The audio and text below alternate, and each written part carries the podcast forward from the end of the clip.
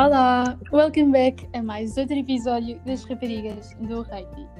Tal como anunciado na semana passada, hoje temos a nossa primeira convidada do podcast, Carolina Menoita, atleta no Sporting Clube de Portugal. Olá Carolina, bem-vinda. Olá Margarida, obrigado pelo convite, não estava à espera. não tens de quê.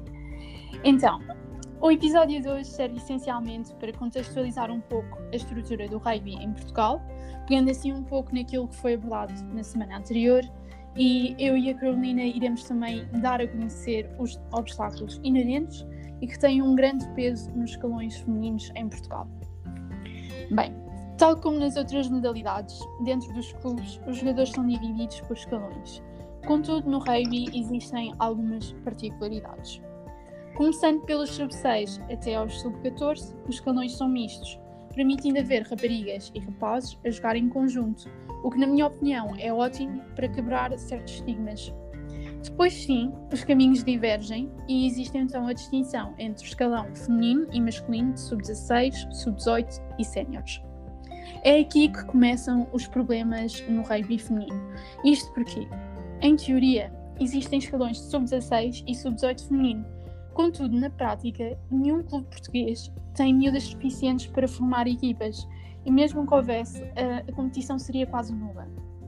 Em alternativa, formaram-se escalões de sub-16 e sub-18 regionais, permitindo haver jogos amigáveis, mas não resolvendo de facto o problema maior que todas as raparigas inscritas num clube passam, que é esta transição dos sub-14 diretamente para as séniores. Isto significa que, a partir dos 14, 15 anos, miúdas que praticam rugby deixam de jogar misto, que é uma dinâmica completamente diferente, uh, e passam também a jogar com mulheres de todas as idades, havendo por isso uma grande discrepância de corpos, pesos, tamanhos, força, agilidade, técnica e estratégia, que no rugby são cruciais para definir que posição a jogadora vai tomar. Mas Carolina, tu que estás mais dentro da modalidade do que eu neste momento, que outros constrangimentos existem neste, neste tipo de situação? Bem, penso que não é só de jogar com as jogadoras mais velhas, também existe imensa pressão no sentido de que essas mesmas jogadoras têm mais experiência e imensa qualidade, como também algumas delas são nossas ídolas.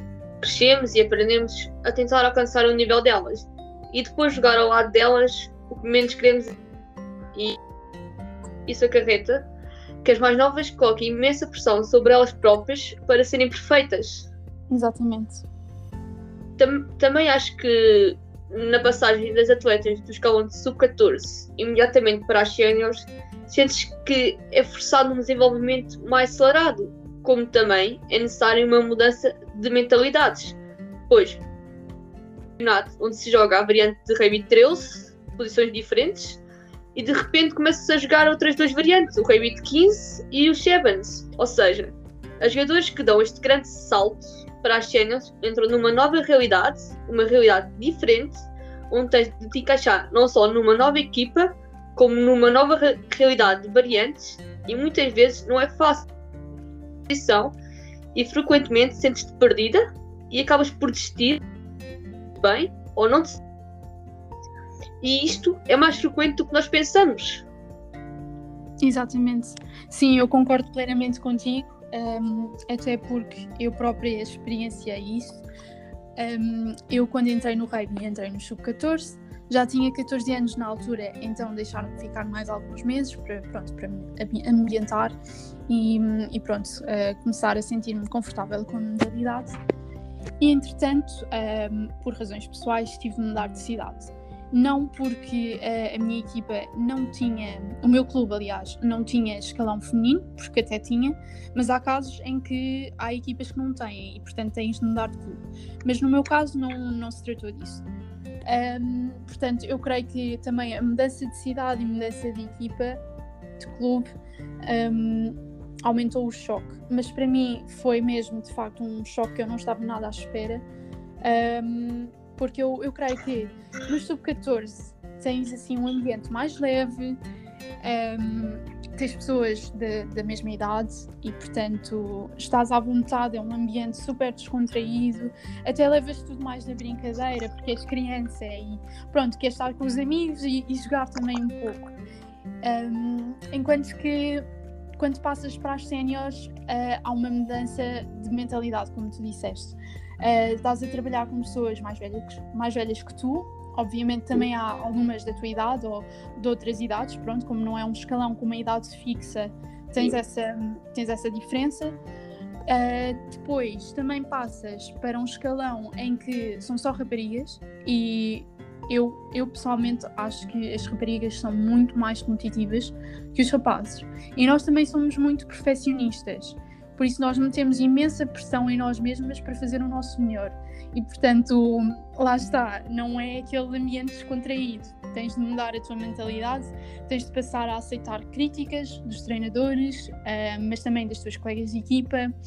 Aprendes também um, a jogar em equipa, de facto, porque eu acho que nos sub-14 uma coisa é um, que é recorrente, é o tu querer jogar sozinho mas quando passas para esse escalão, de facto, queres jogar em equipa e, portanto, uh, a tua mentalidade vai mudando, vais amadurecendo e, e pronto, e vais aprendendo novos valores, aprendes também a jogar em equipa, aprendes com os teus erros e, portanto, nisso concordo contigo.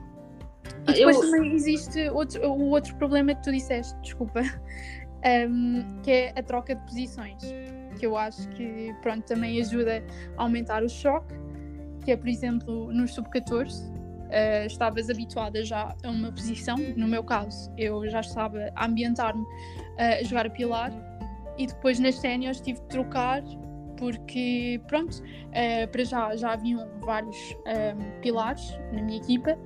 Um, e depois pronto, como há pessoas de várias idades, vários tamanhos, uh, talvez não seja tão seguro e para evitar lesões, mudam-te para uma posição em que estarás mais confortável e pronto, não haja tanto risco.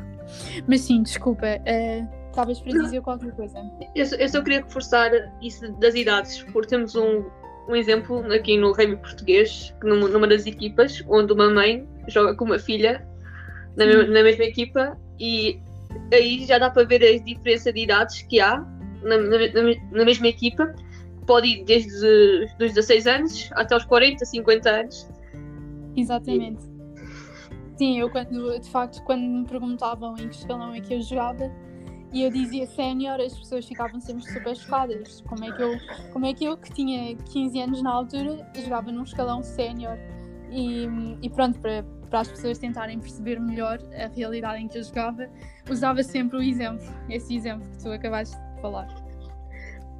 Mas olha, sabes que se provavelmente não, não, existe, não existisse este grande salto e houvesse a evolução dos atletas através do sub-16 e sub-18, teríamos não só um desenvolvimento da formação, como também quando estes atletas sub-16 e sub-18 chegassem às séniores realmente, tornaria o campeonato muito mais competitivo porque têm uma melhor formação, não achas? Hum, claro, concordo perfeitamente. E eu também acho que é muito aquela coisa de, pronto, quando nós transitamos diretamente.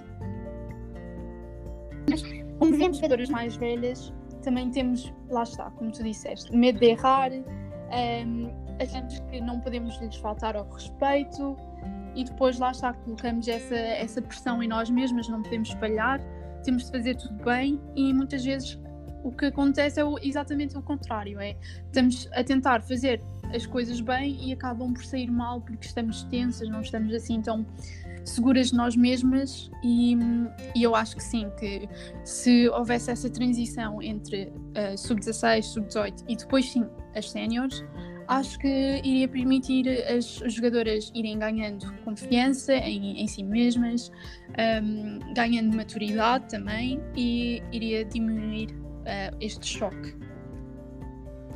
Sim, tinham muito mais espaço para aprender e evoluir. Exatamente. Exatamente. E olha, um, agora que já vimos então estes constrangimentos, como é que achas que, que se deveria solucionar este, hum, pronto, este problema do rugby feminino? Eu, eu acho que tu tens várias formas de resolver os problemas mas acho problema de todos é colocar em prática as ideias. Exato. Mas, mas acho que a Federação já, já deu um grande passo no sentido de fazer com que as equipas de renome do rugby masculino, que estão no- nos campeonatos de honra e afins, começassem a pensar em abrir ou reabrir as equipas femininas, o que é excelente, porque aumenta o nível de competitividade do circuito. E, mas sabes que estas mesmas equipas que querem abrir o- as, as equipas de rugby feminino vão Sim. ter o, o mesmo problema que daquelas que já, já estão abertas, que é a falta de jogadoras. Como é que vão ter jogadoras? Obter jogadoras? Pois. os clubes devem começar a pensar não no sentido de ah, não vou abrir o escalão porque não vou ter jogadoras suficientes, mas sim pensar, ok, vou abrir o escalão e como é que consigo obter jogadoras? O que devo fazer? O que devo promover para obter jogadoras? Claro. E eu acho que nesse aspecto um, o rugby escolar tem ajudado imenso. Um, e nós pessoalmente, eu, eu e tu conhecemos as duas. Uma pessoa que veio do rugby escolar, um, não fazia a mínima ideia o que é que era o rugby, inscreveu-se no rugby escolar, acabou por gostar e começou mesmo um, a jogar por um clube. E eu creio que isso, se fosse um, explorado, um, que iríamos conseguir obter mais raparigas, mas também através de outras atividades, claro. Porque é uma questão também de mentalidades retrógradas. Muitas vezes vês raparigas que eu, quando falo uh, com raparigas, às vezes digo-lhes que jogo, ou que jogava, aliás, rugby, e muitas delas uh, diziam, ai que giro, eu por acaso adorava experimentar, mas os meus pais não me deixam. E pronto, lá está, é a questão das mentes retrógradas e de todos os estereótipos que existem, um, de ai, vais uh, ficar com marcas negras, vais. Uh, isso não é um desporto de raparigas, é, é, de rapazes, os rapazes é que jogam isso, tu não podes andar ali a rebolar-te uh, no campo e para mim não existe tal coisa. Obviamente que o rugby e outras modalidades são um desporto tanto de raparigas como rapazes. Sim, claro. E, e, acho que os pais têm muita influência na, no, nos filhos, quando dizem, ah, não quer que tu pareças com nós dois negros, nem com arranhões, mas qualquer pessoa vai andar na rua, tu tropeça, cai e tipo, faz uma nada, uma nada negra. Acho que isso é irrelevante. Mas Exatamente. sobre, sobre o desporto escolar que tu estavas a falar, eu acho que temos agora um grande exemplo. Há cerca de um ou dois dias fomos, ganhamos a medalha de bronze bronze do, de judo e o, o rapaz que ganhou a medalha de bronze veio, veio dizer que descobriu o, o desporto, o judo, atra, através do, do, desporto escolar. Se calhar se investimos mais nessa área, conseguimos obter muito, muito mais jogadores e bons jogadores que podemos ir a campeonatos do mundo e ganhar medalhas como ganhámos há um, dois dias atrás. Exatamente. E eu também, eu lembro-me de uma conversa nossa, nós estávamos a falar que nas escolas Uh, pronto, nas aulas de educação física uh, nunca, nunca se ouve falar muito do rugby ou outras modalidades, claro, uh, mas no nosso caso foi, creio que estávamos a falar do rugby e que tu, se não me engano, disseste que fizeste a escola toda e nunca tinhas ouvido falar de rugby. Eu acho isso chocante porque é verdade, de facto. Um, quando estás nas aulas de educação física, os únicos desportos que ouves falar são aqueles mais tradicionais, não é? Portanto, o, o futebol, o voleibol, uh, badminton ocasionalmente, pronto, entre outros, não é? E acho que também devia haver uma aposta nisso. Sim, com, concretamente devíamos apostar em outros, outras modalidades e era, era engraçado a ver isso. Trazia outra, outra visão da educação física Disse, ah, vou para a educação física. Fazer a mesma coisa, futebol, vôlei.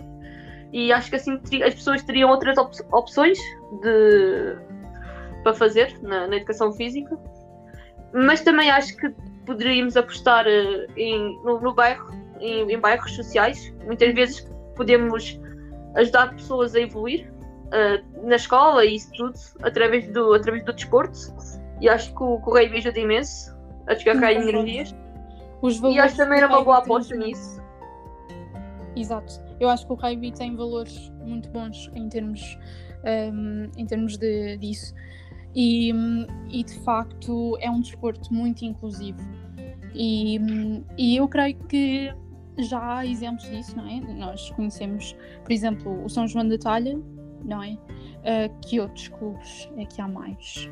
Uh, creio que. Exato, a Galiza.